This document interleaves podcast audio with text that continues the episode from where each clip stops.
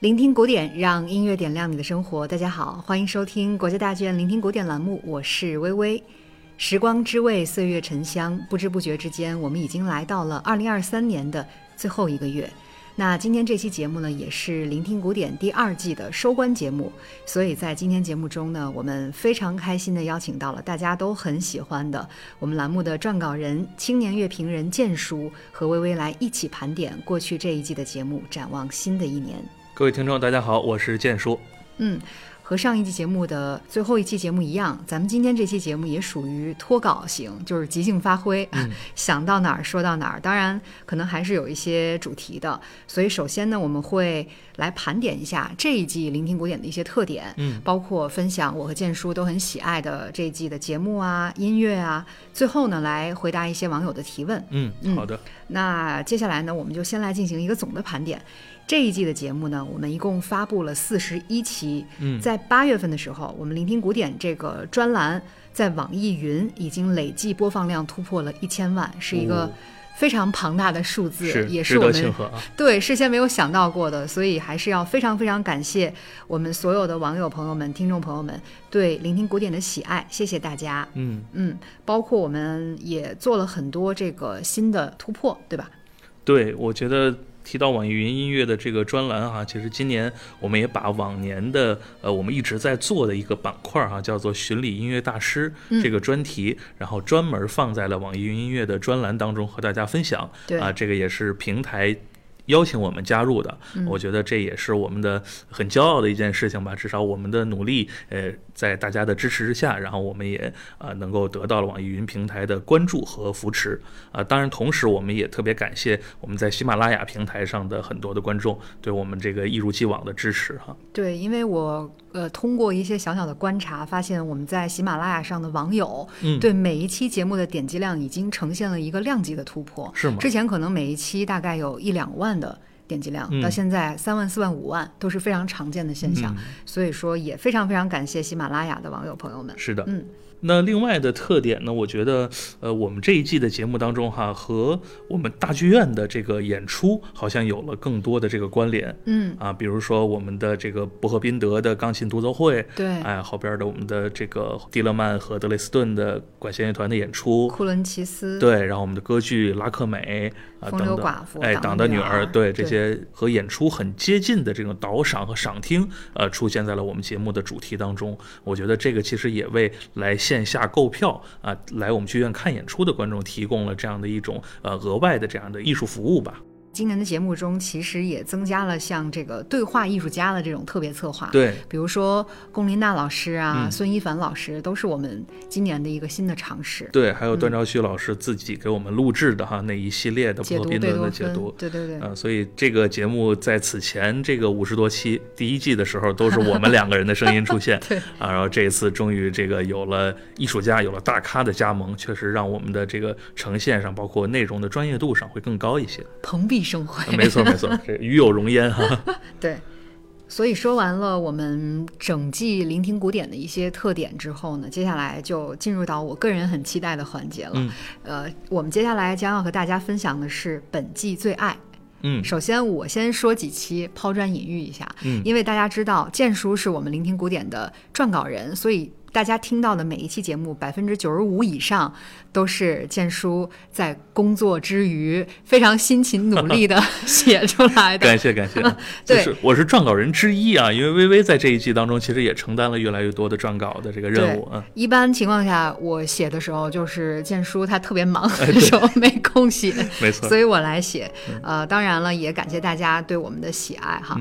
呃，所以呢，这一季节目我特别特别喜欢的是所有。我们巡礼音乐大师板块，比如说对勃拉姆斯啊、老柴啊、拉赫玛尼诺夫的解读，我都觉得是，呃，对我的这个音乐审美是一种提升。我会意识到，哇，原来我们可以从这样的角度去理解这些艺术家。对，这是这是非常有意义的一件事情。嗯，然后呢，就是我们坚持做了四个季节的维瓦尔第的春夏秋冬。对，这个我也特别喜欢四季的这个分季节的赏析哈。对，而且有很多网友在我们的评论区催更，对，所以其实能感觉到大家其实也非常喜欢这个系列哈。对，呃，包括我觉得我们今年还有一期很特别的节目是音乐会礼仪漫谈。这一季节目是建叔策划并且播音的一期节目。其实，在这期节目里面，我们从比较系统的角度了解到，我们在听音乐会的时候应该注意哪些礼仪。比如说，节目里面说到一句话，说音乐是时间的艺术，嗯，所以我们应该让这个时间有更多的沉淀，让它能更加的纯净。我觉得这个是特别有必要的。这期节目我非常非常喜欢，而且我觉得其实也是对很多网友的一种科普。嗯，我感谢微微对我的这个肯定啊。这个其实那期节目，其实就像微微说的，是你太忙了，我才 我才出现代班的哈。这个这个返回来了，呃，但是那期节目其实我确实也有很深的印象，因为呃，今年特别是我发现，在我们的这个社交的媒体网络上哈，微博也好，小红书也好，很多这个线下来看演出的观众呢，他都会有一些。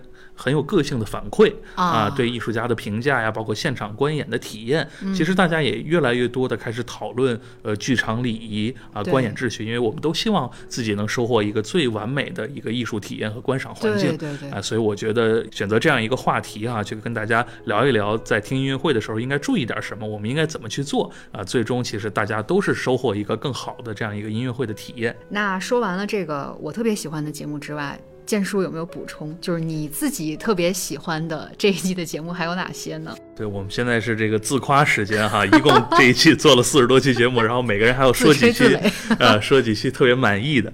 呃，其实刚才微微说的那个维瓦尔第的四季，其实是我很喜欢的，对，因为嗯，我觉得对于这样的作品，大家都特别的熟悉和喜爱，但是。往往没有时间真的去听它到底的细节是什么，这些音乐的内容到底对应着什么。我觉得我们以这样的方式，真的是带着大家能够完全的拆解一下。就这个作品本身篇幅并不长，但是我们把它很仔细的听完之后，我相信以后对于大家去呃进音乐厅也好，在唱片当中听这个作品，都会有一些呃启示啊那样一个感觉。而且最有特色的是，我们是对比着听，对，先听古乐团的版本，然后再听。听现代的版本，对，其实我也听到很多那个网友在底下说不太适应哈古乐团的版本，说我还是听惯了现代乐团的，没关系，其实我们只是呃做这样一个提示，大家还是可以拿这个现代乐团的版本哈作为聆听的重点。嗯，然后我自己还有一个比较偏爱的节目是雷诺卡普松这个小提琴家啊，在大剧院演出前，我们分享了一期他的专辑，就是一个电影音乐的专辑啊，那里边选的曲子都特别的好听，天堂电。影院呀，啊，辛德勒名单啊，那些就是耳熟能详的，对电影史上最好的那些配乐啊，通过他的二次改编，用小提琴的方式去演奏出来，所以我觉得从纯的听觉感受上，那期节目是非常非常美好的。我也希望大家能够找来那个呃完整的专辑哈，自己再去听。我觉得特别是喜爱电影的朋友，一定能从里边收获很多的美好。嗯。另外，刚才微微也提到了哈，我们这一期节目当中对于中国作品的解读也有一定的增加，包括对我们剧院演出的这个歌剧，比如说像《党的女儿》啊这样的作品的这样一些解读。那么我还自己还做了两期哈，在三八妇女节的呃那个时段做了两期跟红色娘子军有关的这个赏析，芭蕾对芭蕾舞剧《红色娘子军》的音乐，我们也是比较细致的把它每一场当中最核心的一些唱段啊，还有音乐的片段分享给。给大家，呃，我觉得对于很多上年纪的朋友来说，哈，这个好像是特别能召唤时代的记忆和情怀的那样一种体验，而且我们也能通过这样的作品感受到，就是我们的音乐前辈们在半个多世纪之前，他们就已经把交响乐艺术和我们中国的啊听众的审美和我们中国的故事结合的这么好啊，我觉得这个确实是很振奋人心的这样的一种艺术的体验。嗯。呃，刚才我们说了这么多之后，呃，感觉有点干巴。嗯，接下来就到送曲儿环节了，送的也是我们在这一季非常喜爱的曲目。对我先说我最喜欢的，建叔一定知道，就是我爱惨了的一部歌剧作品中的一个选段。嗯，呃，就是出自德利布歌剧《拉克美》中的花之二重唱。哎，对这个节目。就这个曲子第一次在我们节目当中出现的时候，我们剧院还没有对外公布说我们要演这个歌剧，对对。所以当时做这期节目的时候，微微就说：“我真的太喜欢这段音乐了。”结果过了不到一个月之后，我们就知道哦，我们剧院好像在七八月份的时候演这个戏，然后就非常非常期待啊！我觉得这个音乐确实是无论什么时候听到，我们都会感觉到那种纯粹的美好的感受。嗯，那接下来就让我们一起来欣赏被誉为世界上最美二重唱的花之二重。重唱。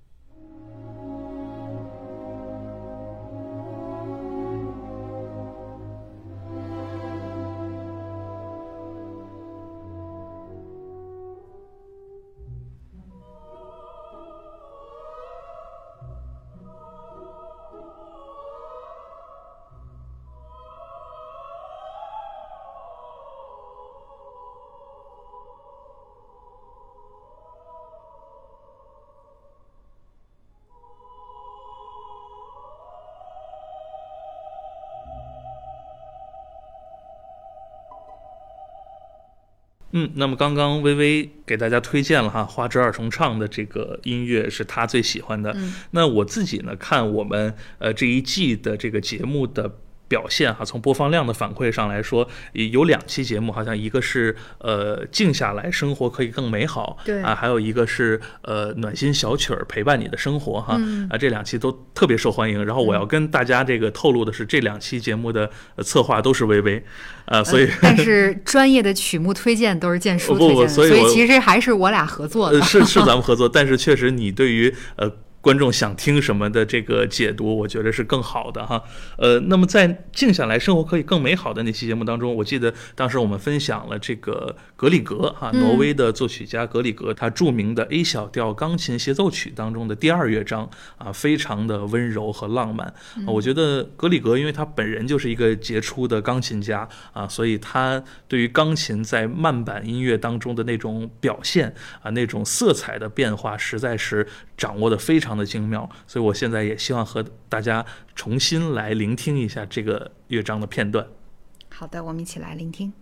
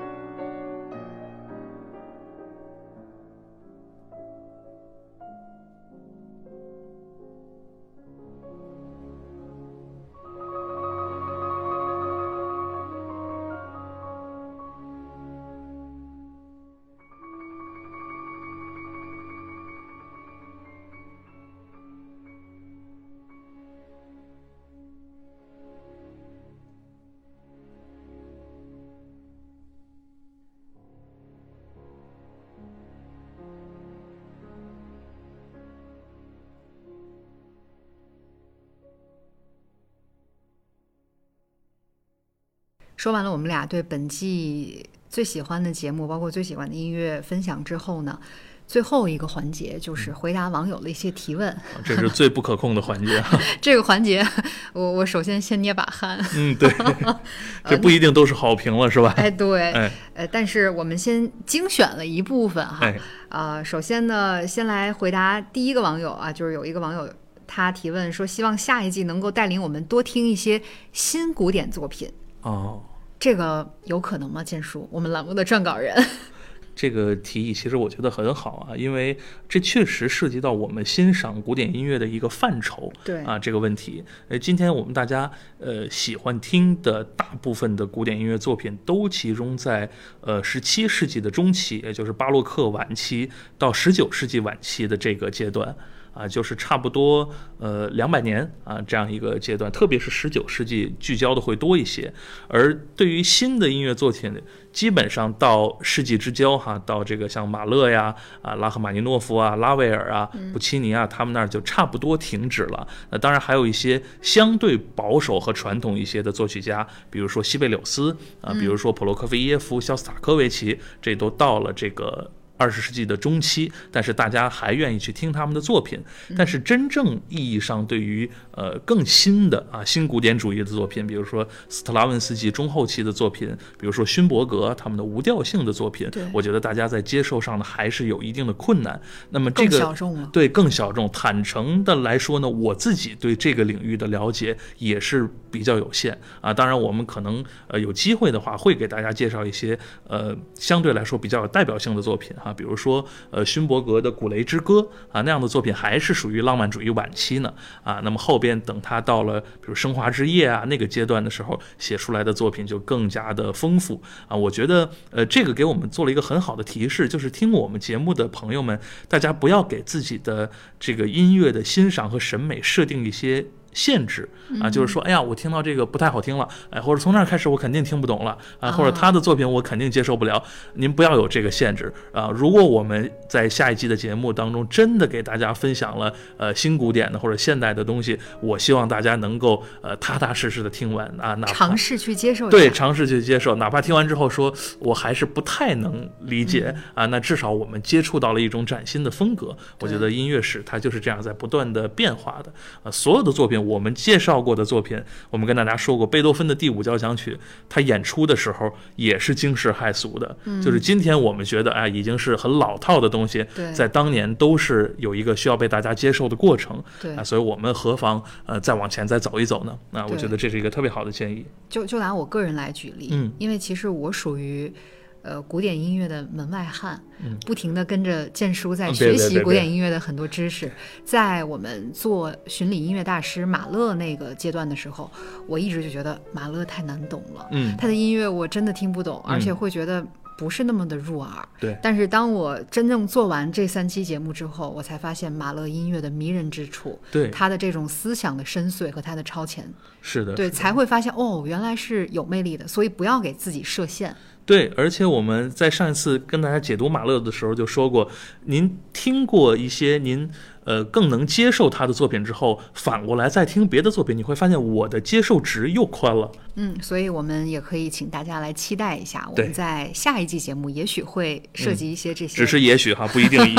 对，大家注意我们的措辞，对对对对对，所以期待一下哈。好的。然后接下来再回答一个网友的提问，他叫 FF 飞鱼，嗯，说希望对于剧院演出节目的解读和赏析再提前一些，像我们这种菜鸟，听完解读和赏析再去买票。就就发现买不到了。嗯，这个是确实您的建议很有必要。嗯，因为我们很多的跟演出呃结合的节目，经常是在演出前一周那个周五在更新。那确实很多热门的演出大家已经买不到了。刚了解到是啊，但是这个时候其实也跟广大网友提议哈，大家可以关注我们呃大剧院的呃微信公众号啊，包括我们的微博呀，还有我们的智慧管家在各个媒体平台上的账号啊。对于这种演出的开票，我们现在有非常及时的这种提示，大家。其实关注这些啊，就能获得第一手的开票信息。当然，我们也会尽量的把我们的预告类的、导赏类的节目往前提一些。对，这也是一个特别珍贵的建议。对，好了，接下来我们再来回答一个某网友的提问。他说：“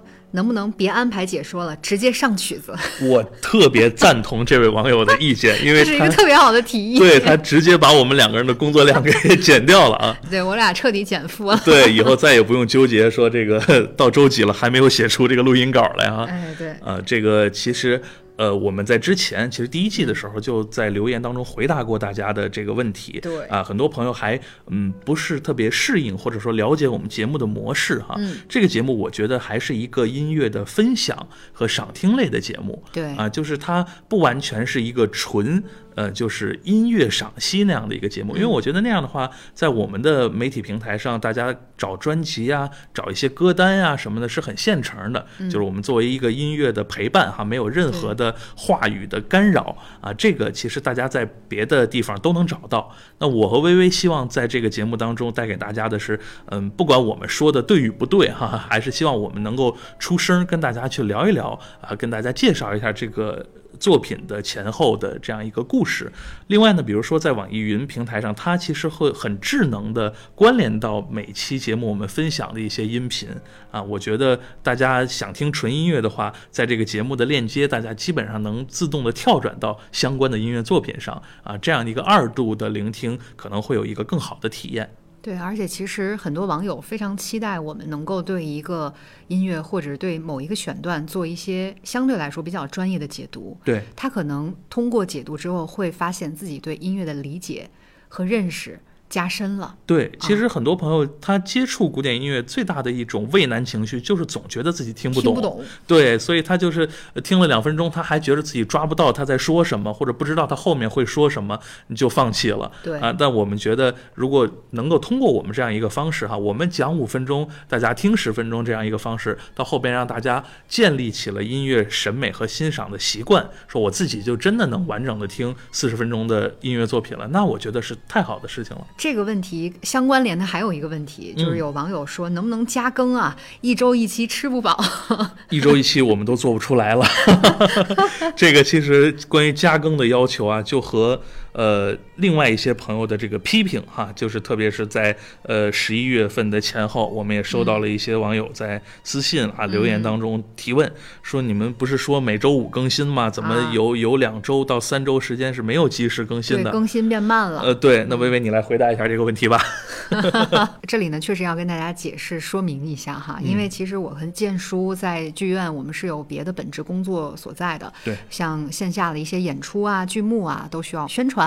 推广是啊，所以说其实平时工作呢，随着线下演出的增多，越来越忙了。对，有的时候确实没有办法完全兼顾到我们去把线上的这个聆听古典，呃，特别准时的推出来。对，实际上呢，这个。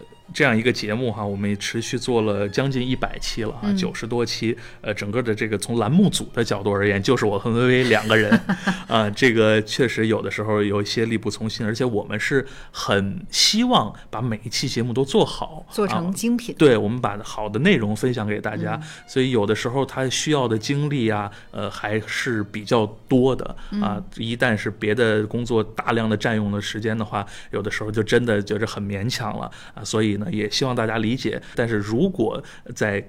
时间允许的情况下，我们一定是会优先的保证我们这个节目能够如期的啊，按照每周一期的这个频率跟大家见面。但是刚才网友说的能不能加更哈，一周一期吃不饱，或者一期太短了，我们想一次听个一个多小时，呃，对我们现阶段的这个呃内容生产能力来说，还是一个比较大的考验哈。对，呃，但是也谢谢大家监督我们，谢谢大家对我们的喜爱。没错，如果你们不喜欢，你们不听，压根儿就不会有这个建议。是的，是的，如果您不催我们。的话，那就可能不是停更一次的事儿了。对，所以希望下一季的节目，大家还是持续的喜爱我们，对，监督我们，没错，催更我们，这样你们的催更也是我们的动力。嗯，呃，我还看到一位网友哈，他在我们那个维瓦尔第的冬的那期节目当中说，他说在村上的观景平台哈，坐在车里晒着太阳，看着绵延的森林和雪线，听着维瓦尔第的冬，很惬意。哦，这个听众的这个文字描述能力也是非常的强哈。突然眼前出现了一幅很生动的画面，对，真的很惬意。我们从您的文字当中也感受到了那种幸福。对啊，所以我们的音乐这些节目，我觉得有的时候总是能带给大家很多的陪伴，这是我们特别欣慰和幸福的事情啊。甚至我也曾经呃收到过网友的私信，他说呃他前一段时间身体不是特别好啊，就是在住院期间，内心还是很呃失落的。在那个阶段听我们的音乐分享，听我们讲的这个贝多芬的交响曲啊，他突然间就觉着啊，原来古典音乐能带给人们这么大的力量。然后后来他身体好了之后，也很勇敢的在面对生活。我觉得这样的事情案例您分享给我们，我们也觉得非常的感动。就是我们意识到啊，我们每周做的这个事情、这个工作是那么的有价值啊，是很感人的。那我觉得这个时候我们再听一段音乐吧。我想再放一段贝多芬的第五号交响曲的第二乐章啊，就是大家很熟悉的命运交响曲，但我们来听一听它的一个慢版啊，非常的美好。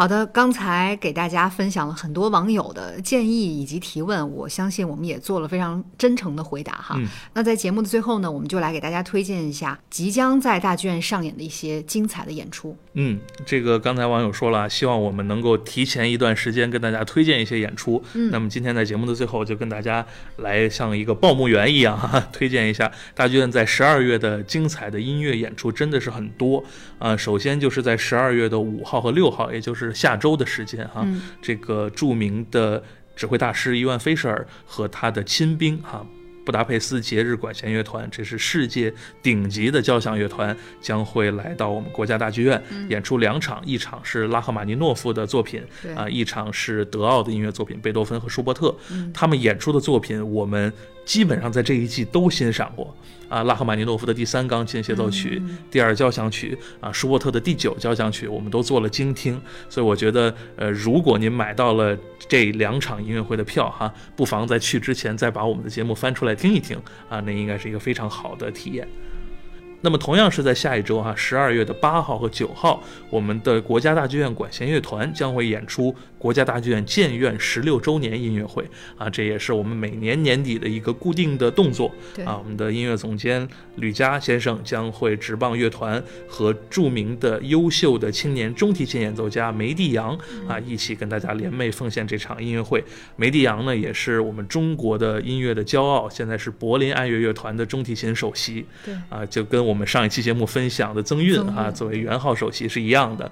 然后这一次呢，乐团也会继续的演出布鲁克纳的交响曲作品。嗯啊，我未来我觉得在下一期节目当中吧，呃，因为正好也赶上了布鲁克纳的一个诞辰两百年的这么一个时啊段，我觉得下一次我们可以把比如说吕嘉总监请过来，或者是我们乐团的艺术家请过来，我们就完整的分享大剧院管弦乐团这几年和布鲁克纳音乐打交道的这个过程，啊我觉得是非常珍贵的。嗯，呃，然后十二月十七号啊，就是很多乐迷都呃期盼已久的，但是我相信现在估计是买不到票了的。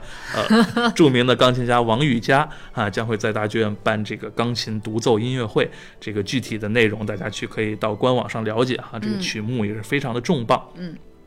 然后十二月二十二号，这是我们大剧院的生日哈，每嗯年的这个呃建院的这一天。但是今年有一个特别特殊的一个主题，就是我们的一院三址将会正式的落成运营啊。我们国家大剧院将会和台湖舞美艺术中心和新落成的北京艺术中心啊，构成一个新的可以说是对一院三址这样的格局，可以说是世界上最大的一个剧院群的这样的一个。构建啊，那么十二月二十二号的晚上啊，北京艺术中心也会上演《运河谣》啊这一部非常好听的民族歌剧，嗯，而且呢，因为这个北京艺术中心就在通州，就在大运河畔对啊，我觉得他演出这个《运河谣》真的是非常呼应哈这个主意义题上非。凡。对，意义非凡。呃，还有呢，就是十二月的三十一号，我们每一年呃都会有一个跨年的音乐会，就是迎钟声新年音乐会啊、由中央芭蕾舞团交响乐团和这个指挥家张毅先生啊、给我们联袂奉献。我觉得呃想要。在北京啊，以一个很有艺术气息的方式，很有仪式感的方式迎接跨年时刻的朋友们，您可以去关注一下迎钟声音乐会。这个音乐好像刚刚开票不久。刚刚开票，但是我相信已经非常抢手了，大家可以关注着我们大剧院的官网哈，去看一看。